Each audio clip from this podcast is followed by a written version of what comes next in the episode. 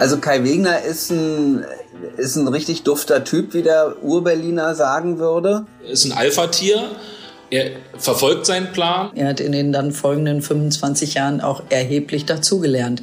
Erfahrung gesammelt, reifer geworden, dazugelernt, etwas pragmatischer geworden, auch ein gutes Machtkalkül und, und ist, ist ein Taktiker, aber auch ein guter Analytiker. Also er hat mir mal gesagt, nachdem ich ihm berichtet habe, dass Angela Merkel das mit sehr viel Respekt äh, bemerkt hat, die ich getroffen habe, und dann hat er mir gesagt, naja, er hätte sich das auch sehr stark von Merkel abgeguckt. Er wäre schließlich 16 Jahre im Bundestag gewesen. Kai Wegner, wer ist dieser Mann? Wo kommt er her? Wo will er hin? Was sagen Freunde und nicht ganz so Freunde über ihn? Und vor allem, wie hat er es geschafft, vom Schulabbrecher in Spandau zum mächtigsten Mann Berlins aufzusteigen?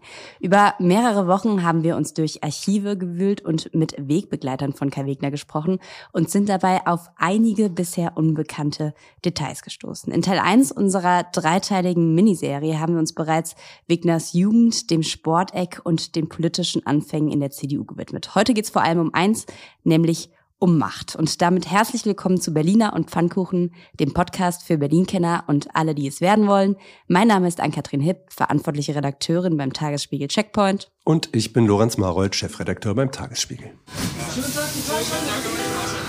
Ihre Wartezeit beträgt voraussichtlich 17 Minuten. Berliner und Pfannkuchen, der Podcast vom Tagesspiegel Checkpoint. Ja, hello again. Lorenz, bereit für Part 2? Ja, und ich habe auch den Eindruck, dass wir so viel mehr wissen über Kai Wegner als noch vor wenigen Wochen, dass es richtig Spaß macht.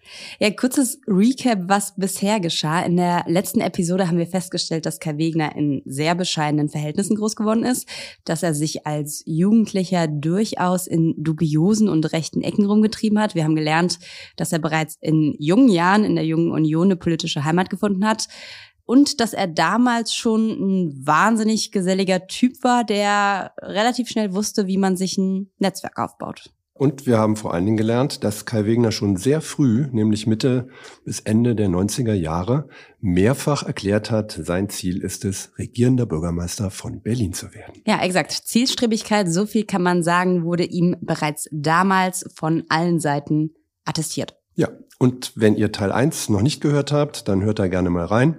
Der ist sehr erfolgreich angelaufen.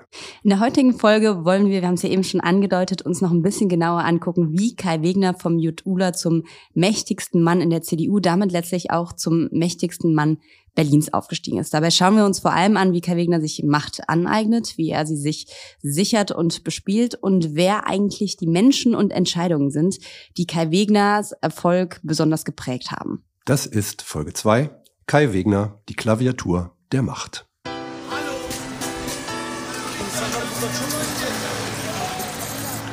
Wir starten die Folge mit einem für Kai Wegner und die CDU Berlin durchaus entscheidenden Jahr, und zwar mit dem Jahr, in dem der letzte christdemokratische regierende Bürgermeister vor Kai Wegner im Roten Rathaus saß.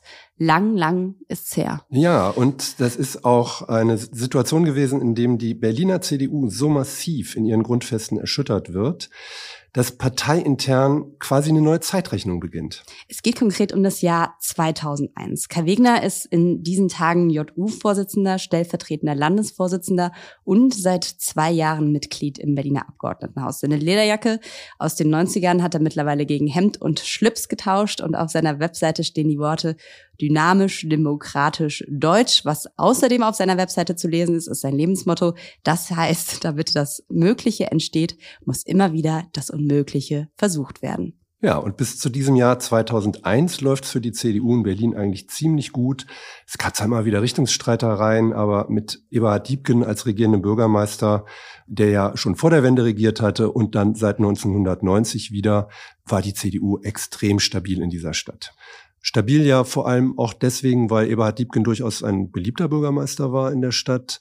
Auch weil er Wert darauf gelegt hat, beispielsweise, dass der Lohn im öffentlichen Dienst angeglichen wird zwischen Ost und West. Das hat ihm zwar außerhalb der Stadt sehr viel Ärger eingebracht. Berlin ist damals aus der Tarifgemeinschaft der Länder geflogen deshalb. Aber das war ihm wichtig und das haben die Leute ihm auch gutiert. Bis jetzt, denn jetzt kommt der Bankenskandal auf die Bühne und sorgt für ordentlich Trubel in ja. der Berliner Landespolitik.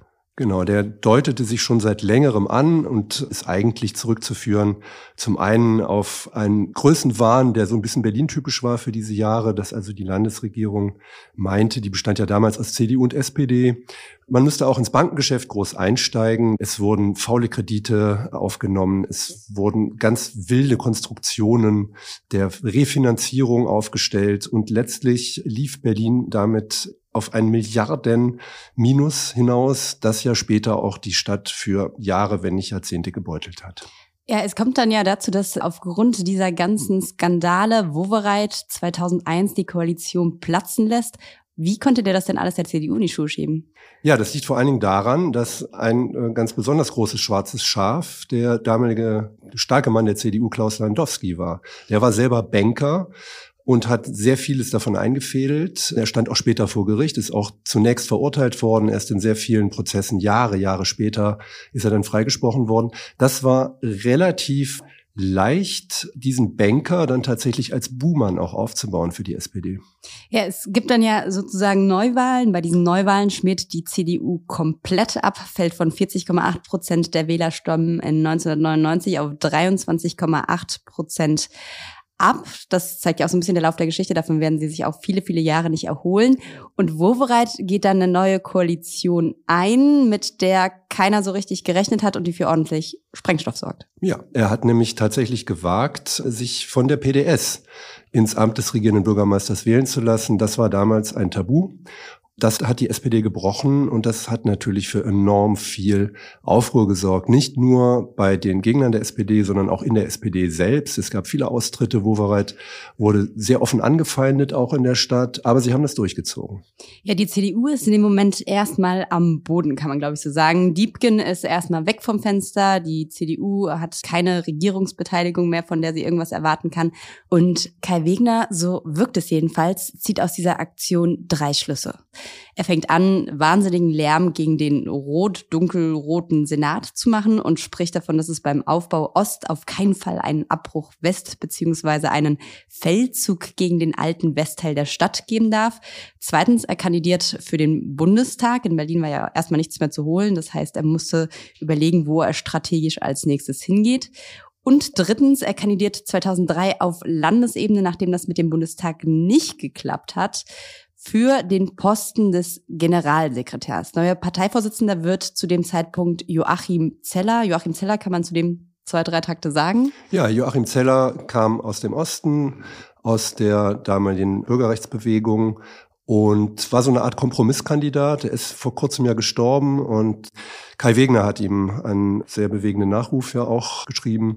Also das war jetzt nicht ein besonders starker Vorsitzender, einer aber auf den man sich in dieser Situation einigen konnte, weil man gehofft hatte, unter Joachim Zeller kann man seine eigenen Netze besser weiter stricken als unter einem starken Vorsitzenden. Ja, auch wenn man sich in dieser Zeit nicht einigen kann, ist Kai Wegner als CDU-Generalsekretär.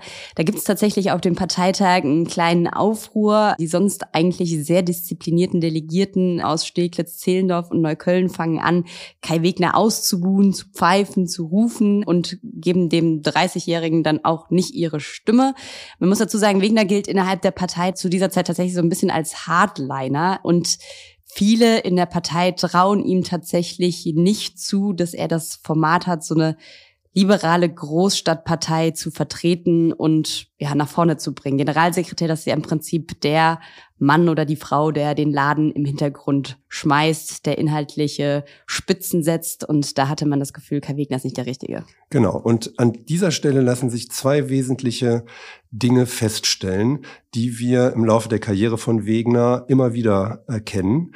Das erste ist, Kai Wegner wird ganz offensichtlich unterschätzt. Das wurde er bis zuletzt. Und zweitens, Kai Wegner ist ein Stehaufmännchen. Der lässt sich von Niederlagen nicht kleinkriegen. Der macht einfach weiter, der sucht einen Umweg, der hat Durchhaltevermögen und versucht es immer wieder. Da muss man auch Leidenschaft haben und eben den Willen, trotz allen Tiefschlägen, Stichwort Bankenskandal 2001, den Senat verloren, also über 20 Jahre Durchstrecke, immer wieder Tiefschläge bei den Wahlen, kein Erfolg, Opposition und so weiter und so fort. Da muss man Sitzefleisch haben und äh, von seinen Auffassungen so überzeugt sein, einfach auch weiterzumachen. Das war Falko Lieke. Falko Lieke ist im neuen Senat unter Wegner Jugendstadtrat und kennt Wegner noch aus JU-Zeiten. Die beiden sind deutlich über die Parteiarbeit hinaus befreundet, wie Lieke sagt. Und was er außerdem über Kai Wegner sagt, ist Folgendes. Er ist ein absolutes Arbeitstier. Und äh, wenn er ein Ziel hat, verschreibt er sich diesem Ziel zu über 100 Prozent, äh, um dieses Ziel auch zu erreichen. Ziel, das wissen wir ja mittlerweile, ist für Wegner das Rote Rathaus. Und sein Weg dahin führt erstmal über den Bundestag. Im Jahr 2005 zieht Kai Wegner da tatsächlich noch ein und wird dann satte 16 Jahre dort bleiben. Aber das ist, wenn man sich anguckt, wie Kai Wegner da gelandet ist, wo er heute ist, tatsächlich gar nicht so richtig der entscheidende Punkt. Der spannende Part ist nämlich das, was im Hintergrund, das, was hier in Berlin passiert. Weil, wie Wegner ja jetzt erkannt hat, bei dieser Wahl zum Generalsekretär, hatte er aktuell noch keine Machtbase in dieser Stadt. Und genau das ist das, was er sich eben in den kommenden Jahren jetzt erarbeiten muss. Also er muss gucken, wie kriege ich die Leute auf meine Seite, wie kann ich da strategisch vorgehen und vor allem auch, wie kann ich dann irgendwann den perfekten Moment abwarten, um doch noch aus dem Schatten zu treten und zu übernehmen. Damit wären wir dann bei der Klaviatur der Macht. Ich kenne wenige, ähm, die diese Klaviatur der Macht äh, so beherrschen wie er. Nötigt mir auch viel Respekt ab, weil eine Partei ohne solche Begabungen nicht funktioniert. Das war Monika Grütters. Sie ist Bundestagsabgeordnete, war von 2013 bis 2021 Staatsministerin für Kultur im Bund und von 2016 bis 2019 die erste Frau an der Spitze der Berliner CDU. Und sie ist, glaube ich, sowas, man hat ja in jeder Geschichte immer so ein bisschen die Protagonisten und die Antagonisten und sie kann man sagen, ist sowas wie der Gegenspieler von Kai Wegner in dieser Geschichte. Wir werden später noch ein paar Mal von ihr hören. Und wir fanden den Begriff, den sie da genutzt hat, eigentlich relativ treffend. Deshalb haben wir überlegt, wir bauen darauf einfach so ein bisschen unsere Folge auf und gucken mal, welche Tasten auf der Klaviatur der Macht Kai Wegner anspielt, welche er vielleicht aber auch auslässt, weil er sie, ja, weil er weiß, dass er da schiefe Töne spielen würde. Ja, und welche Töne er nicht so oft trifft und auch nicht so richtig gut trifft, darauf gehen wir auch in der dritten Folge nochmal sehr genau ein. Das sind die Inhalte. Also Wegner trifft für sich relativ früh die Entscheidung, dass er derjenige ist, der nicht unbedingt der Mann für kluge Positionen und Ideen sein will. Ja, in der Jungen Union hat sich das ja tatsächlich schon so ein bisschen abgezeichnet. Hatten wir gehört, dass es quasi die Nerds gab, die sich um die inhaltliche Arbeit, um die Anträge und diese ganzen Dinge gekümmert hat. Und es gab Kai Wegner, der vor allem seine Kunst darin gesehen hat, die richtigen Leute zu treffen, zu feiern, nachts vor wichtigen Entscheidungen nochmal die Telefonleitungen glühen zu lassen. Also eher so ein bisschen das Netz drumherum zu spinnen, sage ich mal. Ja, das hat fast schon ein bisschen was von Helmut Kohl, wenn man sich das so anschaut. Aber man kann auch sagen, daran hat sich bis heute eigentlich nicht so wahnsinnig viel geändert. Vergiss das doch mal mit der Sachpolitik, soll er einem guten Parteifreund mal gesagt haben. Und Menschen, mit denen wir gesprochen haben, haben auch aktuell gesagt, dass Kai Wegner wahlweise Mainstream, politisch total beliebig, anti-intellektuell und ein Pudding sei. Ja, Pudding, den Begriff fand ich besonders schön. Damit gemeint hatte die Person, die leider namentlich nicht so gerne genannt werden will, dass Kai Wegner inhaltlich wahnsinnig wabbelig, beliebig ist, also dass man ihn so ein bisschen formen kann, wie man will. Und das Zitat, das zu diesem Pudding-Begriff noch gehörte, war, man kann ihn so gegen die Wand klatschen und er bleibt einfach, er passt sich an und bleibt kleben und geht nicht mehr weg. Also auch so dieses dauerhafte Bleiben. Aber ist auch ein bisschen böse. Worüber kommt er denn dann? Und das ist das, womit wir uns ja hier beschäftigen. Was sind seine Fähigkeiten, die ihn dahin gebracht haben, wo er heute ist? Und da kann man eigentlich vier zentrale Punkte nennen. Das erste, Kai Wegner ist ein Kumpeltyp. Das zweite, Kai Wegner ist ein Arbeitstier. Das dritte, Kai Wegner ist ein Stratege. Und viertens, Kai Wegner ist die CDU Berlins. Das klingt alles erstmal nicht nach einem wahnsinnigen Knaller. Ja, das stimmt, aber es wird schon extrem interessant, wenn man sich diese vier Aspekte mal genau anschaut, mit Leben füllt und einen Blick hinter die Kulissen wirft. Und ich würde sagen, damit fangen wir jetzt einfach mal an und zwar mit Punkt eins. Kai Wegner ist ein Kumpeltyp. Ich glaube, da haben wir in der ersten Folge schon relativ ausführlich darüber gesprochen, dass Kai Wegner ein offensichtlich sehr großes Talent hat, nämlich er kann wunderbar mit Menschen.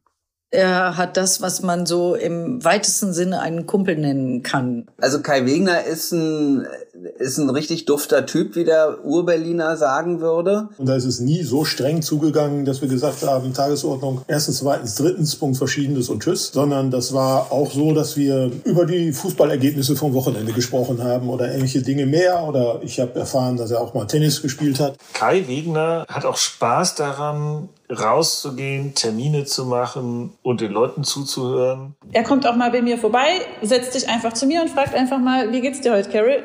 Was ist so los bei dir?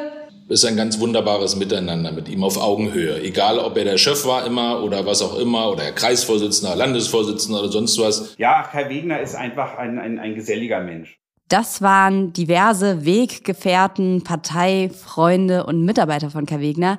Und tatsächlich hat sich so ein oder zwei Sachen haben sich noch mit durchgezogen, wenn wir mit den Leuten gesprochen haben. Sie haben immer gesagt, Kai Wegner ist ein guter Freund und Kai Wegner ist ein total loyaler Mensch. Und das, das wissen wir, ist in der Politik extrem wichtig. Und wenn wir uns anschauen, wer ist erfolgreich in der Politik, da trifft das oft zu auf die Leute, die sich auch besonders lange dann auf bestimmten Posten halten. Wir hatten ihn auch im Interview da. Ich muss sagen, ich finde, Kai Wegner ist ja auch, ich würde dem tatsächlich zustimmen, ein wahnsinnig angenehmer Typ. Also wenn man dem so gegenüber sitzt, der ist freundlich, der ist redet nett mit einem, also da kann man echt nichts sagen. Ja, der geht auf die Leute zu. Wir hatten das ja auch erlebt hier bei unserem Fest im Sommer. Da ist er auch aufgetaucht, hat sich gar nicht angemeldet, ist einfach gekommen, hat, ist auf die Leute zugegangen, hat gesprochen, war fröhlich und ist er wieder gegangen und alle hatten den Eindruck, huch, das war der CDU-Vorsitzende. Und das war auf eine Art und Weise natürlich und unprätentiös, aber eben auch sympathisch. Ja, und dann machen wir gleich mit dem nächsten Punkt weiter. Kai Wegner als Arbeitstier. An der Stelle muss man sich das vielleicht nochmal in Erinnerung rufen. Kai Wegner war die Politik nicht in die Wiege gelegt. Der kam eigentlich aus einem Haushalt, der erstmal überhaupt gar nichts damit zu tun hatte, hatte kein Vitamin B in seinen Packungen oder sonst irgendwas, hat sich aber trotzdem extrem früh dafür entschieden, dass Politik sein Leben werden soll und da war ihm natürlich auch klar, da muss ich irgendwie jetzt alles reinlegen, um erfolgreich zu werden. Ja, und mit dieser Entscheidung hat er eigentlich dann auch angefangen, der Politik alles unterzuordnen. Wahrscheinlich auch, weil es ihm Spaß gemacht hat. Und viele seiner langjährigen Begleiter, egal ob Freunde oder auch Nicht-Freunde, die haben uns das bestätigt. Kai Wegner ist ein extrem fleißiger Typ. Und dazu hören wir jetzt einen Mann, den Wegner auch schon seit den 90er Jahren kennt und der lange Zeit eng mit ihm zusammengearbeitet hat. Das ist der Spandauer Bürgermeister und Kreisvorsitzende der CDU Spandaus, Frank Bewig. Er ist ein Alpha-Tier. Er verfolgt seinen Plan. Es gibt nie den Punkt, wo ich das Gefühl habe, jetzt sagt er um neun abends, ich kann nicht mehr, ich muss jetzt nach Hause, sondern dann ist noch was, was er macht und dann geht's bis zehn oder dann geht's bis elf.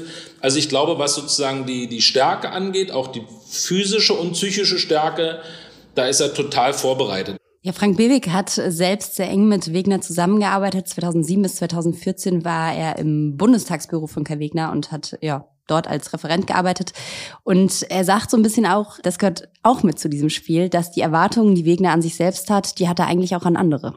Er erwartet auch viel und das muss man wollen. Also wenn man bei Kai arbeitet, muss man wissen, der ist nicht autoritär, versucht auch gute Laune zu verbreiten und dass man auch Spaß bei der Arbeit hat. Aber am Ende ist immer klar, es gibt einen Weg und es gibt ein Ziel. Und das sagt er gar nicht. Er sagt gar nicht, du musst heute bis 22 Uhr im Büro bleiben. Aber aus der, aus der Zusammenarbeit mit ihm ist eigentlich jedem klar, wir müssen Vollgas geben, alle. Also da kannst du mit Arbeitszeiterfassung und 38,7 Stunden Woche wahrscheinlich nichts werden bei Kai Wegner.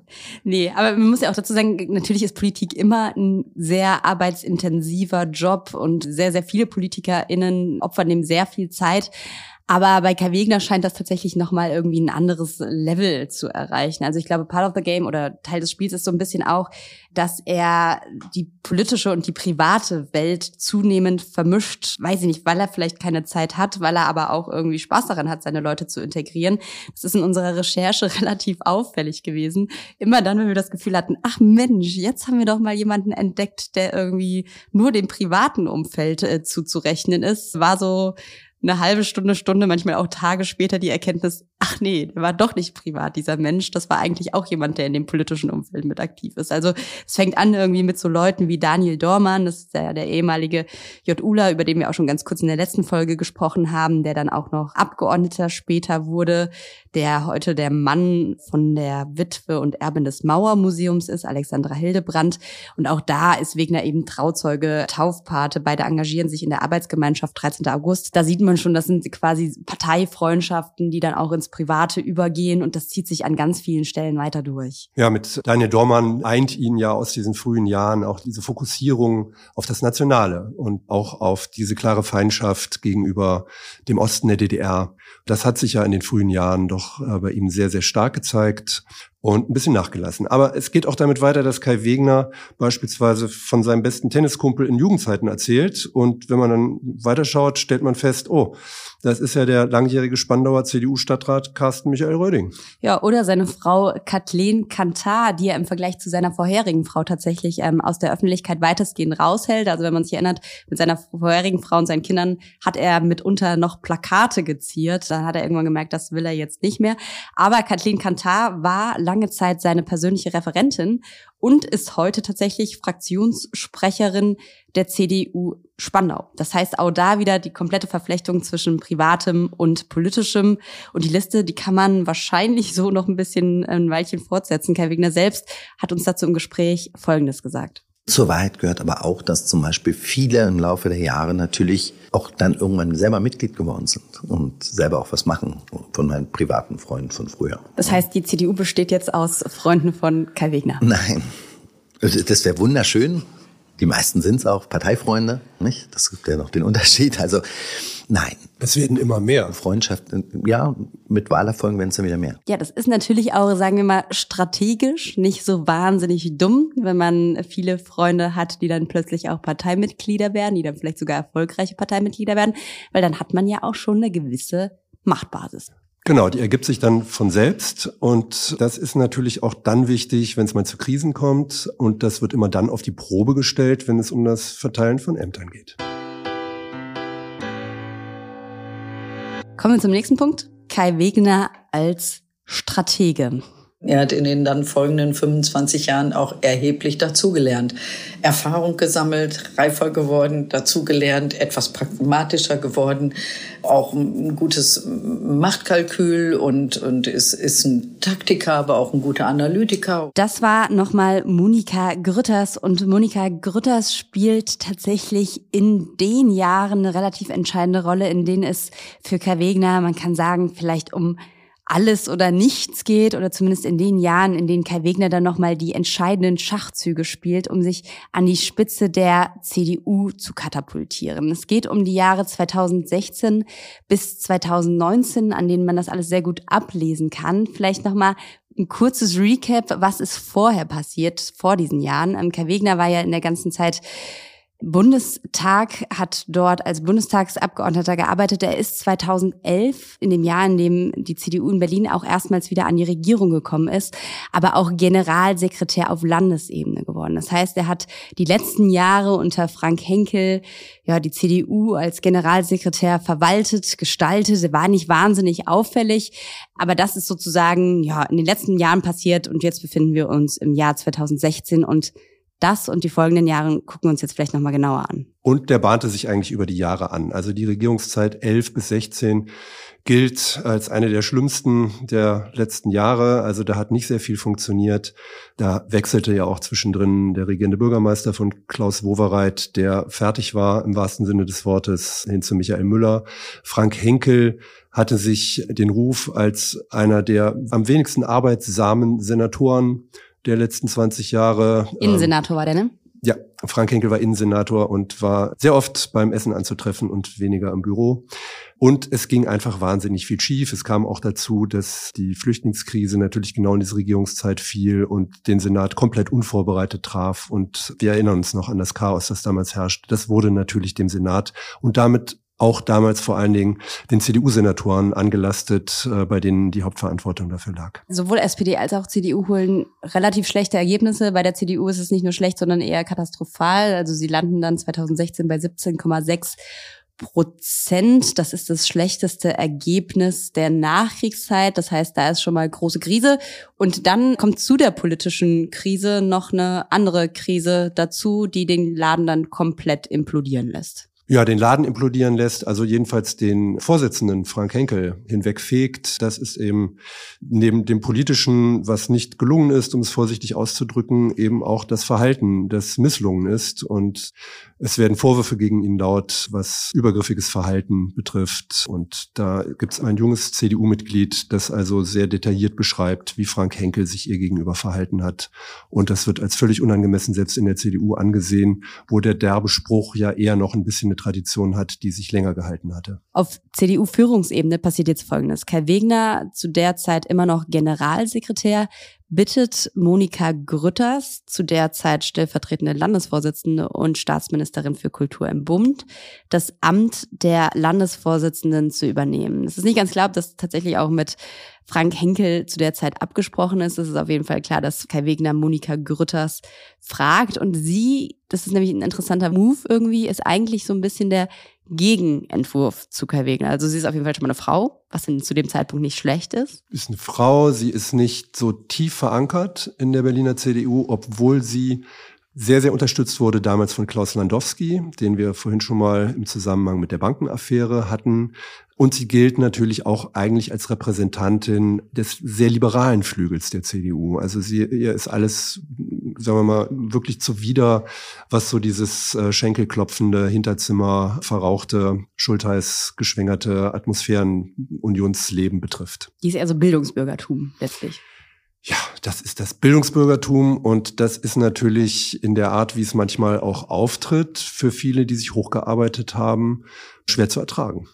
Monika Grütters sagt auf jeden Fall, ja, kann ich machen, hat aber eine Bedingung. Sie will Kai Wegner nicht mehr als Generalsekretär haben, sondern sie will einen neuen Stefan Evers. Stefan Evers ist zu der Zeit Mitglied des Abgeordnetenhauses, stellvertretender Fraktionsvorsitzender und inhaltlich kann man sagen, mit Grütters eigentlich auf so einer Wellenlänge. Genau. Sie sucht also nicht jemanden, an dem sie sich reiben kann, sondern sie sucht jemanden, auf den sie sich verlassen kann.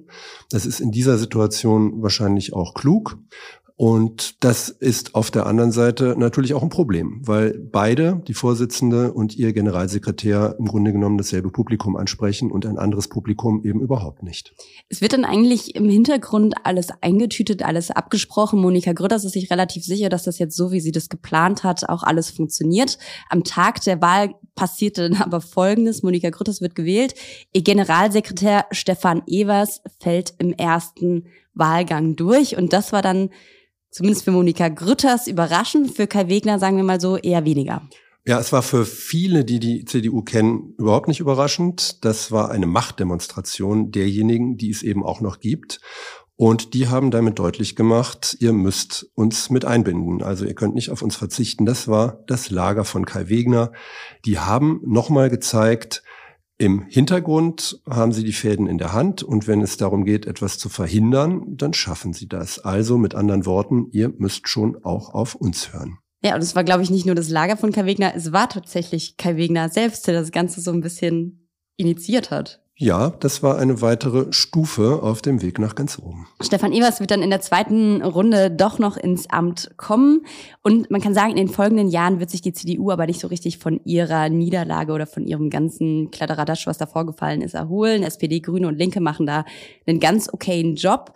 Und Kai Wegner, das unterstellen wir ihm an der Stelle einfach mal, muss zu diesem Zeitpunkt, als er wusste, Monika Grütters kommt ins Amt, wird Landesvorsitzende, eigentlich schon so ein bisschen geplant haben, sobald mein Zeitpunkt gekommen ist, komme ich an den Zug. Ja, weil er wusste, er ist noch jung, relativ jedenfalls, und es wird der Zeitpunkt kommen, an dem man ihn vielleicht braucht. Ja, und dieser Zeitpunkt ergibt sich für Kai Wegner dann in diesen Jahren zwischen 2016 und 2019. Und 2019 ist dann der Moment, in dem er sagt, ja, jetzt werde ich gebraucht.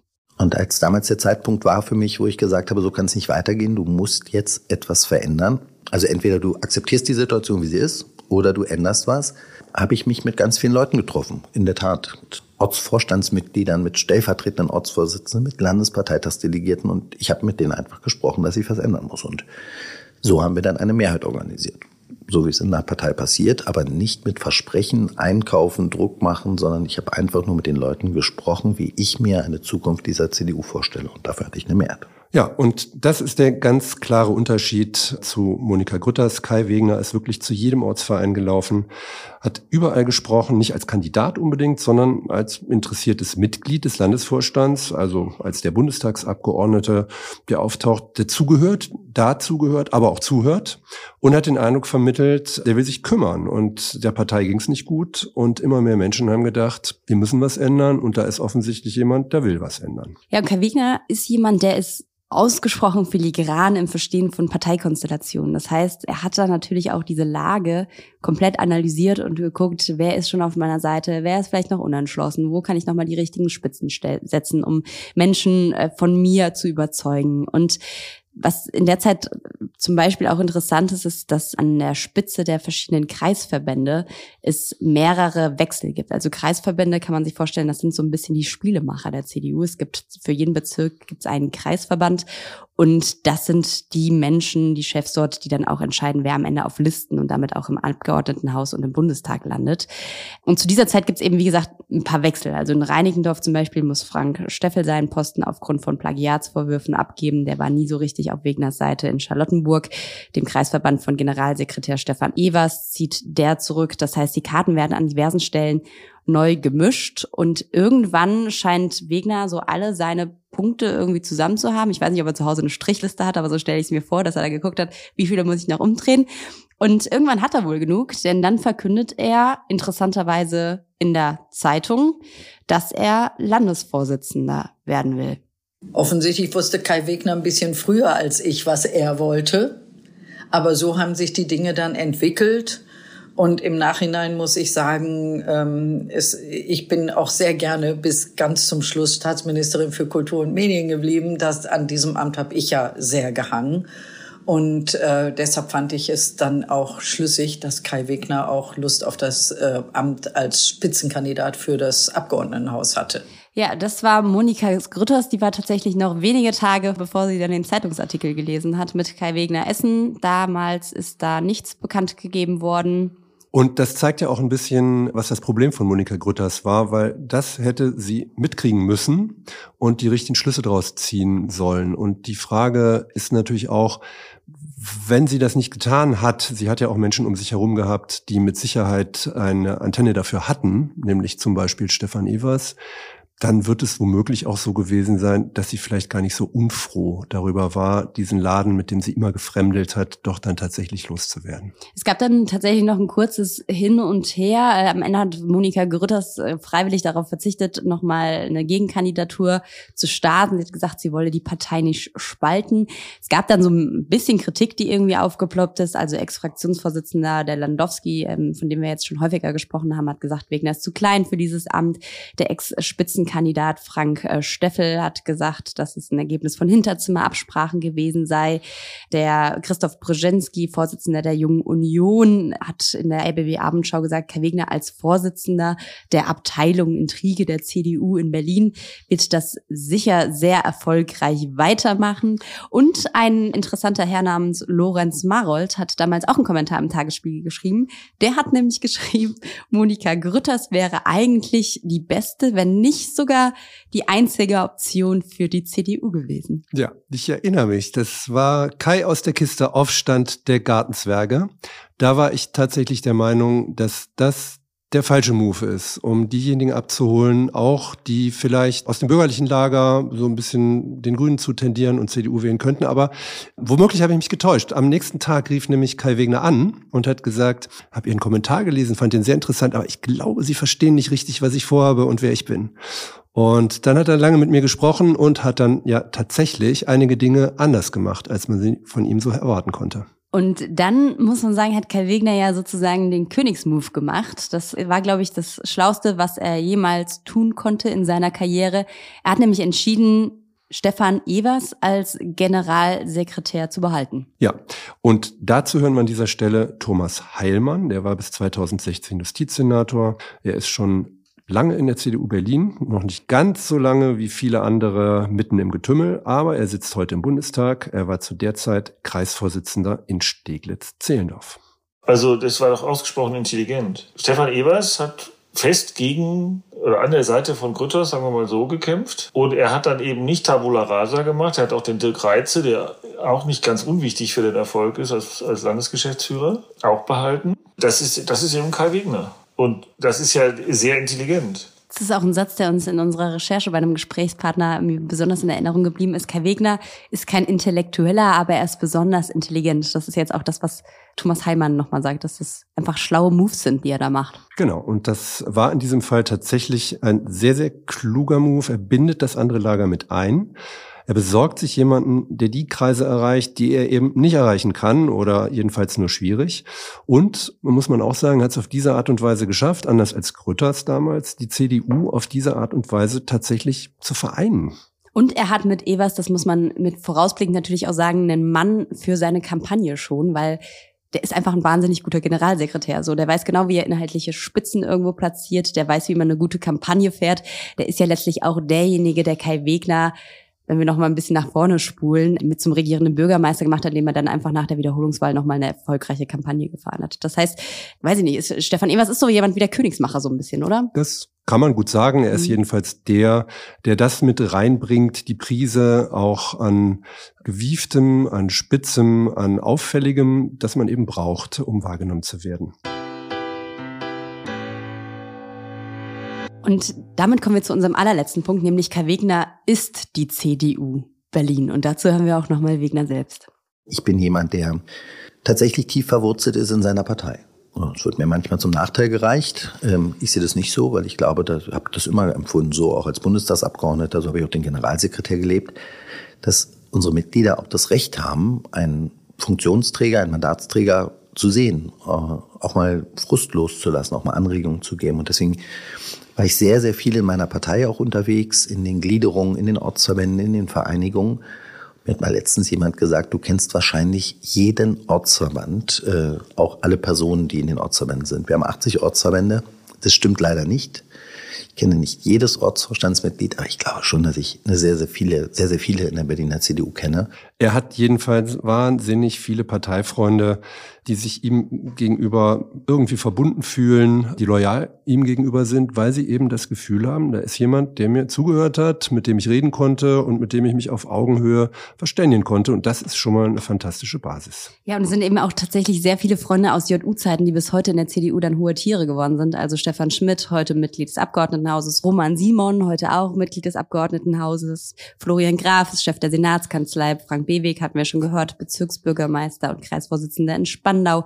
Falko ist jetzt Staatssekretär geworden, Heiko Melzer, parlamentarischer Geschäftsführer, Sven Rissmann, ebenfalls Mitglied des Abgeordnetenhauses. Also es sind alles Leute aus Wegners damaliger ja, JU-Gang, kann man so ein bisschen sagen. Und was wirklich interessant ist, ist, wenn wir jetzt nochmal einen Blick auf die aktuelle Lage der sozusagen, ja, der Kreisvorsitzenden werfen. Das ist uns in der Recherche irgendwann aufgefallen und es hat noch nie jemand drüber geredet so richtig. Ja, es ist, es ist irgendwie so bekannt, weil es auch so typisch ist und es ist interessanterweise ein totaler Kontrast zu dem, wie der Senat aufgestellt ist, jedenfalls auf CDU-Seite. Da ist ja sehr gelobt worden, dass der Senat sehr divers sich präsentiert. Also dass Kai Wegner tatsächlich alles Mögliche berücksichtigt hat bei der Aufstellung, aber nicht Parteifreunde begünstigt hat und ihnen die Jobs verschafft hat, von denen man denken würde, dass sie vielleicht verdient hätten durch ihre Loyalität, durch ihre Treue. Und wenn man sich das anschaut, dagegen die Kreisvorsitzenden der CDU, das sind zwölf Männer, die sind alle zwischen dem Jahrgang 64 und 84. Die sind alle bis auf zwei in Berlin geboren, alle bis auf einen in Berlin groß geworden, alle schon seit jungen Jahren in der CDU aktiv. Also das, was wir in Folge 1 gelernt haben, dass man früh versucht hat, sich zu vernetzen, das zahlt sich in der CDU Berlins bis heute aus. Ja, als ich das gesehen habe, hatte ich das Gefühl, das sind alles so Mini-Wegners. Also eigentlich gibt es so einen Schlag Mensch, der in der CDU irgendwie erfolgreich Karriere macht. Und das sind so Menschen wie Kai Wegner, die einfach schon früh wussten, wo sie hin wollten, die wahrscheinlich viel gearbeitet haben, sich aber auch vernetzt haben, die sind ja auch alle in ihren Kreisverbänden, in denen sie schon vor 20 oder 30 Jahren waren. Das heißt, die haben nicht mal irgendwie untereinander gewechselt oder so, sondern der, der in Spandau war, ist in Spandau, der, der in Neukölln war, in Neukölln, Steglitz-Zehlendorf, Steglitz-Zehlendorf. Das heißt natürlich nicht zwangsläufig, dass das jetzt alles irgendwie die allerbesten Freunde von Kai Wegner sind. Da sind ja durchaus auch die ein oder andere Leute, wie zum Beispiel Mario Chaya mit dabei, die ja eher Antagonisten von ihm sind. Aber es zeigt schon, wie die CDU in Berlin im Ganzen funktioniert, nämlich so, dass man als Externer eigentlich nicht reinkommt. Du musst von Anfang an dabei sein, um irgendwie eine Chance zu haben. Idealerweise bist du auch noch ein Mann und sonst hast du im Zweifel vielleicht dann auch einfach Pech gehabt. Das ist super interessant und das haben auch nach dem Regierungsumzug Ende der 90er Jahre sehr viele beklagt, die gesagt haben, okay, mein Hauptarbeitsplatz ist jetzt nicht mehr Bonn, sondern Berlin und ich gucke mal, ob ich hier in einem Ortsverein in Berlin andocke und meinen Heimatverein dafür vielleicht verlasse. Und die waren alle entsetzt davon, dass sie nicht erwünscht waren. Also das waren alles Parteimitglieder und denen ist deutlich signalisiert worden, stell dich mal hinten an, egal wo sie herkamen, was sie bisher geleistet hatten. Ja, und insofern ist es eben dann wiederum, wenn man auf der einen Seite denkt, okay, es ist eigentlich total überraschend, dass so jemand wie Kai Wegner regierender Bürgermeister von Berlin wird oder auch Landeschef der, der Berliner CDU, dann ist es auf einer anderen Seite wiederum gar nicht so wahnsinnig überraschend, wenn man sich anguckt, dass da irgendwie auch ein System sozusagen mehr oder minder dahinter steckt. Was ja. nicht heißt, dass er nicht trotzdem wahnsinnig viel dafür gearbeitet hat. Genau. Und was das auch zeigt, ist, dass die Stadt offensichtlich noch ein Ticken anders ist, als viele, die nur Teile der Stadt kennen, immer denken, dass die Stadt sei. Ja, und wenn wir jetzt sozusagen langsam zum Ende des zweiten Kapitels unserer Kavegner-Geschichte kommen, hat es ja jetzt an der Stelle, wo Kai Wegner es bis zum Landesvorsitzenden geschafft hat, eigentlich nur noch ein paar Fünkchen Glück gebraucht, sagen wir mal so. Einerseits die desaströse Arbeit von Rot, Grün, Rot und dann vor allem eben auch die Wiederholungswahl, durch die sich die Berliner wortwörtlich schwarz geärgert haben. Und dann hatte Kai Wegner letztlich sein Ziel erreicht. Er war regierender Bürgermeister von Berlin. Genau, aber auch das Glück braucht jemand, der es schmiedet. Und die CDU hat eigentlich als erste Partei in Berlin sich vorbereitet auf diese Wiederholungswahl, noch lange bevor klar wurde, dass es überhaupt ein Fall fürs Verfassungsgericht wird. Da hat man schon in der CDU gehört, das ist eine Möglichkeit. Das wollen wir dann nochmal sehen, wenn das passiert. Interessant ist vielleicht auch noch ein letztes, als nämlich Gerüchte durchkamen, dass die Bundes-CDU vielleicht doch lieber einen anderen Kandidaten hätte, weil nämlich auch im Bund dem Kai Wegner nicht so wahnsinnig viel zugetraut wurde. Jens Spahn war dann auf einmal die Überlegung, ne? War plötzlich Jens Spahn im Gespräch und wie kam es eigentlich dazu, dass das plötzlich bekannt wurde. Das war in der Partei einigen bekannt, dass es diese Überlegungen gibt, jedenfalls auf Bundesebene. Es ist kein Geheimnis, dass Friedrich Merz gerne einen anderen Kandidaten gehabt hätte. Der hätte damit mehrere Fliegen mit einer Klappe geschlagen. Jens Spahn wäre erstmal beschäftigt gewesen, hätte auch eine Beschäftigung gehabt, wäre als Konkurrent auch auf Bundesebene ausgefallen. Und was macht man in so einem Fall, um das zu verhindern? Man macht es öffentlich. Man geht in die Offensive und erklärt den Plan der Bundes-CDU für gescheitert. Ob das jetzt so wirklich klug war, da bin ich mir nicht so sicher, weil letztlich gewonnen so richtig hat ja keiner, weil auch damit ist ja klar geworden, die Unterstützung der Bundes-CDU, und das war ja noch vor der Wahl, ist vielleicht nicht so hundertprozentig gegeben, die zweifeln am eigenen Mann. Aber anyway, jedenfalls ähm, sollte es ernsthafte Konkurrenz gegeben haben. Noch zu diesem Zeitpunkt war sie damit endgültig weg. Und die Frage, die wir jetzt noch beantworten müssen, ist, ist Kai Wenger eigentlich regierender Bürgermeister geworden, nur um es zu sein, oder ist das auch geworden, um was draus zu machen. Also wie lange bleibt Wegner jetzt im Amt? Was ist von ihm zu erwarten? Was ist von ihm vielleicht auch inhaltlich zu erwarten, obwohl er jetzt nicht das inhaltliche Genie ist, sage ich mal. Und an der Stelle kommt noch ein, ja, ich sag mal, spannender Punkt dazu, der in diversen Gesprächen mit Leuten immer wieder aufgeploppt ist, nämlich so eine Art Merkel-Faktor. Also er hat mir mal gesagt, nachdem ich ihm berichtet habe, dass Angela Merkel das mit sehr viel Respekt äh, bemerkt hat, die ich getroffen habe, und dann hat er mir gesagt, naja, er hätte sich das auch sehr stark von Merkel abgeguckt. Er wäre schließlich 16 Jahre im Bundestag gewesen, wie man Verhandlungen führt, äh, wie man das ruhig, unaufgeregt macht, ohne seine Person in den Mittelpunkt zu stellen. Und das Parallel Machtparallelogramm zu beachten, das da jeweils vorliegt. Das ist jetzt meine Wortwahl, das war nicht seine. Ich weiß nicht mehr, wie er es formuliert hat, aber ich glaube, das hat er sehr geschickt gemacht. Das war Thomas Heilmann, den haben wir vorhin ja schon mal gehört und der ist tatsächlich nicht irgendwer, sondern ein ja, relativ enger Vertrauter auch von Angela Merkel. Er war über mehrere Jahre ein Berater von Merkel, war dann auch ehrenamtlicher Internetbeauftragter der CDU Deutschlands. Ja, so etwas gibt's. Der hat also durchaus einen Draht zu unserer ehemaligen Bundeskanzlerin. Ja, und es gibt ja noch eine Parallele zu Angela Merkel. Auch Kai Wegner wurde wie Merkel jahrelang sehr unterschätzt. Sagt Kai Wegner selbst auch.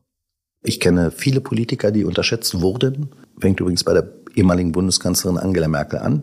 Die wurde auch immer unterschätzt und ich glaube, heute würden fast alle sagen, das war eine große Kanzlerin. Werden wir in dreieinhalb, achteinhalb, wie auch immer Jahren sagen, Kai Wegner, das war ein großer Berliner Bürgermeister. Wir werden sehen, wir werden es ausloten, wie die Chancen dafür stehen und zwar in der nächsten Folge. Dann gucken wir nämlich auch, was uns von Kai Wegner, ja, was wir inhaltlich zu erwarten haben letztlich, ähm, was vielleicht auf seiner Agenda steht und dafür werfen wir auch noch mal einen ganz besonderen Blick auf die Baubranche. Die nächste Folge erscheint schon am kommenden Freitag. Wir freuen uns, wenn ihr wieder einschaltet. Bis dahin. Bye bye. Das war Berliner und Pfannkuchen. Die Redaktion hatten Sönke Matschurek, Sabine Schmidt, Jessica Gummersbach und Nora Weiler. Unterstützung der Recherche Angelika Ertel, Produktion Henny Koch, der Apparat Musik Anke Mürre. Und wir freuen uns natürlich wie immer, wenn ihr diese Folge oder generell unseren Podcast einem Menschen, den ihr mögt oder auch nicht, irgendeinem Menschen empfehlt. Bis dahin.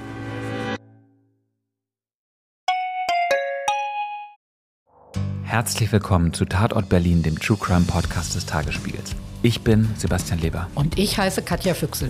Es geht um Körperverletzung, um Entführung, aber auch um Mord und Totschlag. 77 Jahre lang hat sich ein Justizbediensteter aus Berlin nie was zu Schulden kommen lassen, bis er nach fast 40 Jahren glücklicher Ehe seiner 78 Jahre alten Frau ein Kissen aufs Gesicht drückt und sie tötet. Wir werden heute die Frage klären, was es für Folgen hat, wenn man einen Polizeibeamten in aller Öffentlichkeit bedroht mit Sätzen wie Ich schwöre, ich fick dein Leben. Es geht um den Prozess gegen den sogenannten Clanchef Arafat Abu Chaka und drei seiner Brüder. Unsere nächste Folge, da ist alles ganz anders, als es zunächst scheint.